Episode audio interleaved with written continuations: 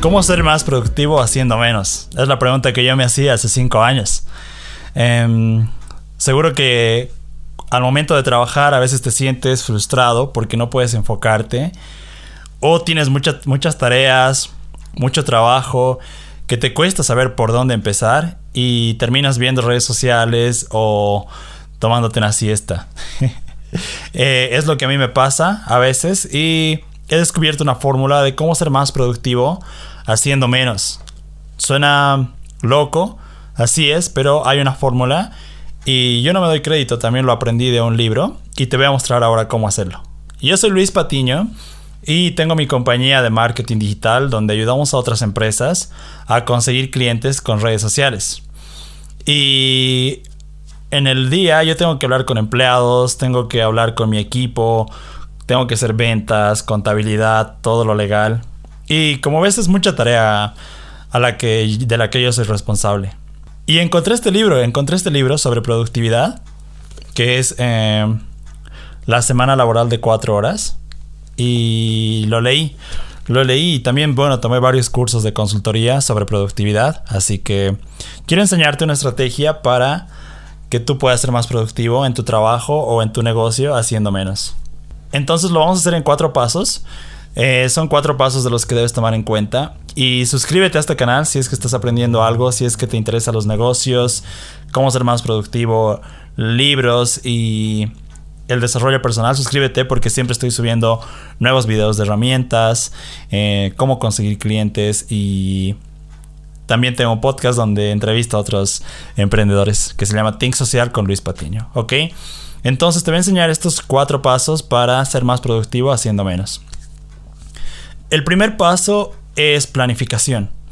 Eh, algo que aprendí es que lo que no puedes medir no puedes mejorar. Seguro has escuchado eso en los gurús de Instagram. Pero es cierto, eh, si quieres mejorar tienes que hacer una retroalimentación de ti mismo y evaluar qué estoy haciendo bien, qué, en qué puedo mejorar, qué tengo que eliminar. Entonces, una vez que pones todo esto en un papel o en un documento, te lo, te lo recomiendo que lo hagas en un papel y vayas viendo qué, qué estás haciendo bien, qué está dando resultados y qué es lo que no está dando resultados para eliminarlo. Entonces, planificación siempre está en el número uno porque así es como empezamos a saber en qué puntos estamos bien y en qué puntos estamos flojos. Te voy a dejar una plantilla abajo para que la puedas descargar donde tú puedes planificar y es la misma plantilla que yo uso cada semana para agendar mi semana y planificar la semana siguiente. Ok, el paso uno es planificación. ¿Y cómo haces esto? Te voy a contar una historia y esto lo aprendí en otro video de YouTube.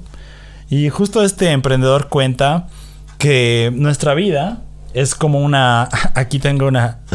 Un jarro con cosas, pero vamos a sacar algunas cosas que están acá. Así vamos a sacar todo. Ok. Y ahora sí tenemos el jarro totalmente vacío. Bueno, tenemos aquí un clip. Esto lo aprendí de, un canal en inglés que es de The Art of Manliness, que eh, te recomiendo que lo veas. Y él enseña cómo planificar con un jarro, ¿no? Eh, seguro conoces esta analogía, pero es que las piedras grandes son eh, las tareas más importantes de tu día. Por ejemplo, ejercitar, llamar a clientes, vender, porque esa es una tarea que trae ventas, ¿no? Quizá para ti es estudiar, quizá para ti tu tarea es tu familia. Entonces, esas son las tareas que debes priorizar. Luego siguen las piedras pequeñas, que son tareas que se deben hacer ahora, pero no son... Son prioridad, se deben hacer ahora, pero no son em, como las piedras grandes, que son la base de nuestra vida, ¿no? Entonces son, son tareas que se deben realizar ahora y que son importantes también. Luego viene la arena. Esas son tareas que se pueden delegar y que no son muy importantes. Por ejemplo, editar este video editar un podcast. Para mí eso no, no es muy beneficioso. Podría hacer el dinero con ese tiempo. Así que siempre lo delego, ¿no? Ya sea también lavar ropa. Eh, o lavar los, los, los vasos, los, los trastes. Para mí no es prioridad. Entonces lo delego a alguien más. Entonces eso va arriba, que es como arena. Y lo último que entra al bote es em, agua, que es lo que no es importante. Por ejemplo, fiestas, amigos. Em, quizá algo para ti no es importante. YouTube, consumir contenido en YouTube. Instagram. Entonces solo pones al final y si a ti te trae felicidad, lo puedes agendar en tu día. Y así, de esa forma, sabes lo que es prioridad y lo que no y lo agendas en un calendario. Si quieres ver ese video de cómo yo hago mi propio plan utilizando esta analogía, comenta así. Em, imagina que acomodes todas las piedras de, otra forma, no entrarían. Te, te voy a dar el video, te voy a dejar el video acá para que lo veas o va a estar en la descripción. Entonces, una vez que planificamos, vamos al paso 2. Ya sabemos qué es, qué es lo importante, qué hay que delegar, qué no es importante. Entonces, ahora sí pasamos al paso 2. Ok, entonces vamos con el segundo paso que es eliminación. En mi día ah, hay tareas que no tengo que hacer. Por ejemplo, no tengo que enviar contratos, no tengo que hablar con el cliente porque eso lo hace un project manager. Entonces, em, yo me voy a preguntar, ¿esto lo puedo delegar o lo puedo eliminar? Si lo puedes eliminar, perfecto, elimínalo, ya no lo tienes que hacer. Porque a veces yo mismo o tú supongo que te cargas de tareas que la verdad no aumenta nada de valor a tu día. Entonces es mejor eliminarlas y ya no volverlas a ver. Paso 3.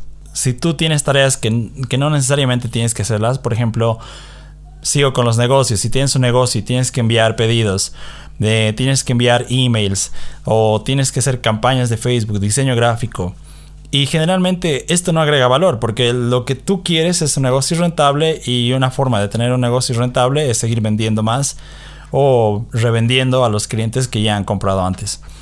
Entonces, estas tareas que no agregan valor, delégalas, apaláncate de tu dinero y contrata a alguien que te ayude en esas tareas. O quizá no tienes tiempo porque tienes que lavar ropa, tienes que lavar ah, tu coche, yo qué sé. Entonces, contrata a alguien, no tienes que hacer esas tareas tú. Delégalo y apaláncate de tu dinero. Una vez que aprendas a crear un equipo y a contratar personas que apoyen a tu equipo, eh, estás un paso más adelante de la productividad. Ok, y el paso 4. El paso 4 es el más importante y el que más yo lo aplico en mi vida, que es el paso de automatización. Eh, seguro conoces qué es ingeniería y estos ingenieros crean eh, un sistema que funcione repetidas veces sin que alguien tenga que hacer la tarea muchas veces, ¿no? Entonces, em, automatización es eso. Por ejemplo, yo uso un software que se llama Zapier que automatiza algunas tareas. Por ejemplo, si quiero enviar un, documento de Google Drive a mi CRM, que es, un, es una herramienta para gestionar clientes, esta herramienta lo hace automático. Yo ya no tengo que hacerlo manual porque sé que lleva unas 2 a 3 horas hacerlo. O quizá enviar propuestas a clientes. porque yo tengo que hacerlo cuando hay herramientas de WhatsApp de automatización para enviar mensajes a clientes? O quizá en tu, en tu caso, eh, si eres estudiante, quizá hay tareas que son repetidas y fácilmente puedas automatizarlas con un software o una herramienta. Eh, todo, todo está al, alcance de tus manos. Buscas en Google y vas a encontrar eh, la democratización de la información ahora hace posible esto. Entonces busca delegar, busca herramientas y suscríbete a mi canal porque siempre estoy subiendo formas de automatizar tu vida, automatizar tu negocio y ser más productivo haciendo menos. Entonces eso es todo. Si es que este video agregó valor a tu día, a tu carrera o a tu negocio, dale un like y comenta cuál de estas herramientas estás aplicando y si te ha funcionado. Quisiera saber y estoy seguro que la comunidad también quiere leer eh, cuál es tu historia.